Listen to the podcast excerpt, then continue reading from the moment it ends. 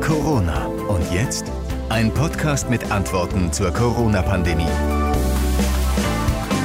Der Lockdown wird noch ein bisschen anhalten, mindestens bis zum 7. März. Einige können vorher öffnen, Friseure öffnen schon am 1. März und die Grundschulen am 22. Februar. Aber ansonsten hat noch alles dicht. Die Bars, Restaurants, Geschäfte, aber auch unsere Freizeitaktivitäten können nicht stattfinden. Und das merken auch die Sportvereine in Deutschland. Und darum soll es gehen in dieser Ausgabe. Wie geht es dem Vereinssport? Beinahe jeder zweite Sportverein erwartet eine existenzbedrohende Lage. Das ist das Ergebnis einer Studie Studie aus Köln. Es droht die Katastrophe im Breitensport. Diesen Eindruck könnte man gewinnen. Wir wollen wissen, wie sieht es wirklich aus?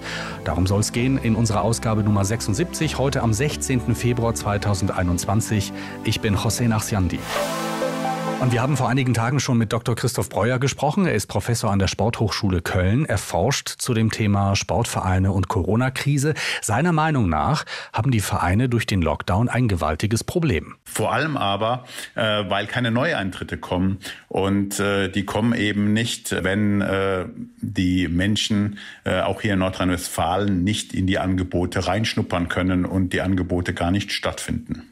Und das ist schlecht für uns in unserer Gesellschaft, sagt Breuer, nicht nur, weil wir uns dadurch weniger bewegen, sondern weil Vereine auch noch eine viel wichtigere Aufgabe erfüllen. Durch die Sportvereine gelingt es eben, dass äh, Menschen hier gemeinsam Sport treiben, dass Sozialkontakte stattfinden, dass Vertrauen zwischen Menschen aufgebaut wird. Äh, dadurch werden auch äh, Menschen integriert, die normalerweise nicht so stark in die Gesellschaft integriert sind. Abgesehen von finanzieller Unterstützung, was muss jetzt also passieren, damit Vereine in Deutschland eine Chance haben? Hierfür ist es ganz wichtig, ähm, dass den Vereinen eine Art Öffnungsperspektive aufgezeigt wird durch die Politik, äh, dass die Politik sagt, äh, wir nehmen euch ernst, wir wissen, ihr erbringt wichtige Leistungen für die Gesellschaft und habt auch in der Gesundheitsversorgung eine wichtige Funktion. Und wir denken ernsthaft darüber nach, ähm, wie wir äh, euch sozusagen nach der Beendigung des Lockdowns in geordneter Weise wieder an den Start bringen können können. Soweit also die Erkenntnisse von Professor Dr. Breuer von der Sporthochschule Köln. Ja, wie sieht denn für die Sportvereine die Öffnungsperspektive aus? Im Moment muss man sagen, gibt es keine echte Perspektive. Die Ministerpräsidenten und die Kanzlerin haben das Thema Sportvereine auf ihrer jüngsten Gesprächsrunde, soweit ich weiß, nicht mal gestreift. Und das ärgert viele, unter anderem Stefan Klett, den Präsidenten des Landessportbundes NRW. Der Landessportbund vertritt nahezu, ja, man kann sagen, fast alle Sportvereine in Nordrhein-Westfalen. Hallo, Herr Klett. Ja, schönen guten Tag, Herr Nazandi. Ich habe eben gesagt, das ärgert Sie, dass der Sport nicht so im Fokus der Politik ist im Moment. Wie sehr ärgert Sie das? Also uns, uns ärgert das insofern mal, mal zunächst nicht, weil wir gesagt haben, wir sind natürlich Teil der Gesellschaft, die auch dazu beiträgt, dass wir die Pandemie bewältigen. Ich kann auch deswegen ähm, nicht ähm, verärgert zumindest nicht mit der NRW-Landesregierung sein, weil wir zumindest im Bereich der finanziellen Förderprogramme ähm, eine große Unterstützung bekommen haben. Was mich in der Tat ärgert, und das gebe ich äh, offen zu, ist die Tatsache, dass ähm, jedes äh, Format eines Öffnungsszenarios, und wir haben äh, dort eines auch vorgeschlagen, sehr dezidiert, dass dies nicht thematisiert worden ist, sodass jeder Sportverein im Moment noch nicht weiß, ab wann genau sowieso, aber auch in welcher Form vor allen Dingen Sport möglich ist. Wir wollen uns gar nicht auf einen Zeitpunkt festlegen. Wir wollen, wir fordern nicht, dass wir sagen, Ende Februar muss alles wieder offen sein, aber wir fordern zumindest, dass ähm, die Art und Weise, wie es dann weitergeht, dass die klar geregelt ist. Das ist also die klare Erwartung an die Politik, dass man ihnen sagt, ab wann nicht ab wann zeitlich, sondern ab welcher Lage, ab welcher Situation könnte man in welcher Reihenfolge genau. welche sportlichen Angebote denn überhaupt ermöglichen. Genau. Ich nehme an, Sie haben da auch bereits Konzepte in, in der Schublade. Ja, wir haben ein, ein sehr klares Konzept. Wir haben äh, zunächst mal äh, gefordert, dass wir äh, Inzidenzwert orientiert ein Stufenmodell umsetzen, dass wir in dem Moment, wo Kita und Schulbetrieb und damit Schulsport anläuft, auch wieder Vereinssport anläuft.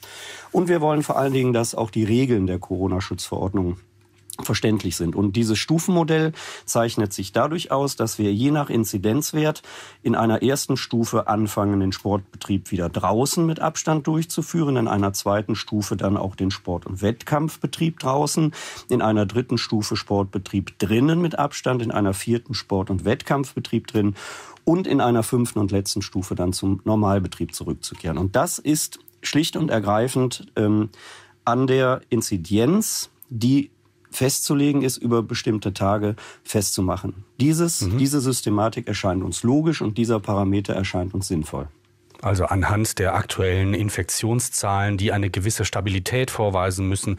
Und dann könnte man in eine der nächsten Stufen dann äh, gehen. Ich nehme an, Sie trennen, unterscheiden dabei auch zwischen Sportarten, in denen es starken körperlichen Kontakt gibt und weniger starken. Selbstverständlich. Deswegen haben wir zunächst gesagt, dass die Sportarten, die mit Abstand betrieben werden können, natürlich als erstes dran sind, bis man entsprechend den ähm, Bedingungen, die da sind, egal ob das jetzt ähm, Inzidenzwert ist oder ob das der Impfstatus ist oder ob das möglicherweise noch andere Parameter sind, äh, die zuletzt auch in der Politik diskutiert worden sind. Da sind wir für jeden Parameter dankbar, aber für uns gilt erstmal, ist die Inzidenz unten, ist äh, die Rahmenbedingung gegeben, dann wird unter Einhaltung der Hygieneregeln entsprechend der Sport wieder aufleben können. Lassen Sie uns ähm, eine kleine Bestandsaufnahme machen zur Lage der Sportvereine in Nordrhein-Westfalen. Fangen wir bei der Grundlage an. Das ist ja leider immer das Geld. Wie geht es denn den Vereinen finanziell? Finanziell ist unsere Erkenntnis der letzten Monate, dass die Vereine, die tatsächlich Liquiditätsprobleme hatten, ähm, gut aufgefangen wurden. Es gibt mehrere Programme in allen Bereichen, sowohl in den gemeinnützigen Vereinen als auch in den dritten und vierten Ligen. In den Profiligen ist das sowieso geregelt worden. Ähm, wir haben aber vor allen Dingen ein Bundesprogramm, das in der äh, dritten und vierten Liga zieht. Und wir haben vor allen Dingen ein Förderprogramm des Landes, das letztes Jahr mit äh, 10 Millionen Euro insgesamt bedacht wurde. Die Landesregierung Nordrhein-Westfalen und das Parlament haben nochmal 5 Millionen freigegeben. Und der derzeitige Sachstand ist, dass dieses Sofortmittelförderprogramm, das wir über den Landessportbund auch abwickeln, in einer Höhe von 1240 Sportvereinen 9,4 Millionen ausgezahlt haben. Jeder Verein, der jetzt sagt, ich habe ein Liquiditätsproblem aufgrund von Corona, kann über dieses Landesportal beim Landessportbund Mittel beantragen. Sie haben das äh, nicht gehört, aber wir haben vorhin kurz Ausschnitte, Gesprächsausschnitte aus einem Interview mit äh, Professor Breuer gesendet, ausgestrahlt ähm, von der Sporthochschule Köln, der ja auch zu dem Thema forscht. Und man gewinnt so ein bisschen den Eindruck, dass es ja, dass quasi eine Katastrophe droht im Breitensport, auch weil viele Mitglieder austreten, auch weil Ehrenamtler abspringen. Wie sehen Sie die Lage? Ähm, ich teile dieses, äh, und wir als Landessportbund teilen dieses Katastrophenszenario nicht mit Professor Breuer. Wir haben uns diese Studie natürlich auch genau angeguckt, äh, kommen aber zu dem Ergebnis, dass man hier sehr genau unterscheiden muss. Zum einen muss man sagen, ja, die Großvereine, die Großvereine, die Personal anstellen, die Großvereine, die große Mietkosten haben, die leiden im Moment am meisten. Und wir bemühen uns auch gerade sehr stark darum, mit dem Land gemeinsam hier spezielle Lösungen zu finden. Hier gilt es auch Gespräche zu führen mit dem Freiburger Kreis beispielsweise. Aber der Gros der Vereine, muss man schlicht und ergreifend sagen, ist nicht derartig von einem Mitgliederschwund betroffen, wie Professor Breuer das prophezeit. Das liegt wohl auch daran, dass er letztendlich stichprobenartig in die Vereine gegangen ist, während wir eine exakte Bestandserhebung machen, die in wenigen Tagen endet. Dann haben wir die genauen Zahlen und nach einem jetzigen Zwischenstand ist es so, dass von den äh, meisten der 18.300 Sportvereine in Nordrhein-Westfalen ein Rückgang von 2,7 Prozent an Mitgliedern äh, festzustellen ist. Also wir warnen auch ein bisschen davor, ein, eine solche Alarmstimmung zu erzeugen, denn viele, viele Vereine, viele Trainer, viele Übungsleiter, viele Sportlerinnen und Sportler halten ihrem Verein die Treue und hoffen darauf, dass wir jetzt alsbald im Frühjahr wieder nach äh, geregelten und, und stufenweisen Verhältnissen weitermachen können. Mhm. Zu den äh, Stufen. Ich habe Sie ebenso verstanden, dass Sie auch ähm, ja sozusagen Angebote für Kinder und Jugendliche eher öffnen würden als die für äh, die Allgemeinen, also auch, auch, auch die für, für, für Erwachsene. Ist das der richtige Eindruck? Ähm, ja, das ist der richtige Eindruck und das ist auch ähm, notwendig und die richtige Forderung, denn ähm, man weiß ja, dass Bewegung und Sport sich auch positiv auf, äh, ich sage jetzt mal, die geistige Entwicklung und die Psyche von Kindern und Jugendlichen sich auswirkt. Das ist nachgewiesen. Ähm, und insofern sagen wir ja, wenn die Schule wieder beginnt, wenn es wieder möglich ist, dass Kinder, Jugendliche in die Schule gehen, den Schulsport betreiben, dann muss auch Vereinssport wieder mhm. möglich sein. Und deswegen legen wir sehr viel Wert darauf, dass Kinder und Jugendliche so schnell wie möglich wieder in sportliche, geregelte Bewegung kommen. Ich selbst äh, habe drei Kinder. Also Sie merken, wir, wir unterhalten uns jetzt gerade über die Frage, was macht man denn bis dahin, also bis die Vereine wieder öffnen können. Äh, lassen Sie mich erzählen, dass ich drei Kinder habe, die noch recht klein sind. Bin froh, dass, äh, dass, dass ich einen Garten habe. Aber auch der zieht irgendwann nicht mehr. Also es reicht dann irgendwann nicht mehr zu sagen, na gut, geh halt in den Garten, kletter auf den Baum. So ein bisschen was Anspruchsvolleres brauchen die dann doch. Also der der Sportverein an sich wird im Alltag dringend gebraucht, habe ich den Eindruck.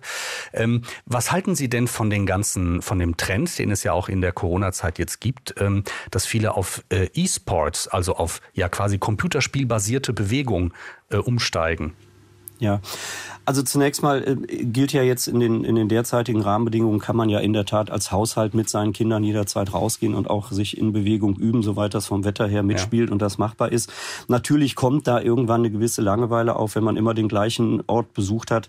Ähm, da muss man einfach Kreativität entwickeln und Kreativität haben unsere Vereine ganz, ganz viel entwickelt. Wir haben also etliche, hunderte von Angeboten, die Vereine, äh, Trainer jetzt aufgespielt haben auf ihrer Homepage, dass man in Bewegung kommt, dass man Spiele machen kann. Und ich kann hier nur empfehlen, wir haben ähm, als Landessportbund unter dem Hashtag Trotzdem Sport ein Riesenprogramm an alternativen Angeboten, die auf unserer Homepage zu sehen sind. Das wird auch sehr, sehr gut angenommen. Wir haben einen Vereinswettbewerb initiiert, in dem eben Einzelsportereignisse entsprechend über eine Sammel-App ähm, bewertet wird und auch äh, mit Preisen versehen wird. Also es gibt da ganz viele kreative Ideen. Die Lösung äh, am Ende ist sicherlich nicht die, dass man äh, sich jetzt ausschließlich vor seinen Bildschirm setzt und äh, E-Sport-Arten durchführt.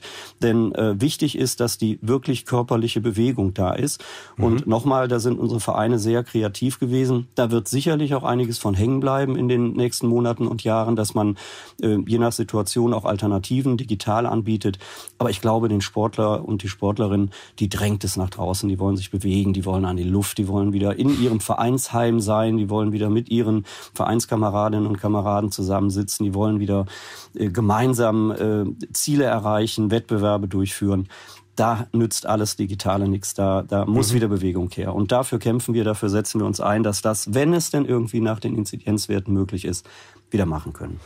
Also nochmal Hashtag trotzdem Sport. Wenn man das äh, in die Suchmaschine eingibt, findet man ganz viel, auch auf ihrer Seite vom Landessportbund. So lsb.nrw, das verlinken wir auch äh, in den Shownotes äh, unseres äh, Podcasts. Aber um das nochmal auf den Punkt zu bringen, E-Sports, also Sport vor dem Bildsch äh, Sport vor dem Bildschirm, ist nicht so das Gelbe vom Ei sagt Stefan Klett.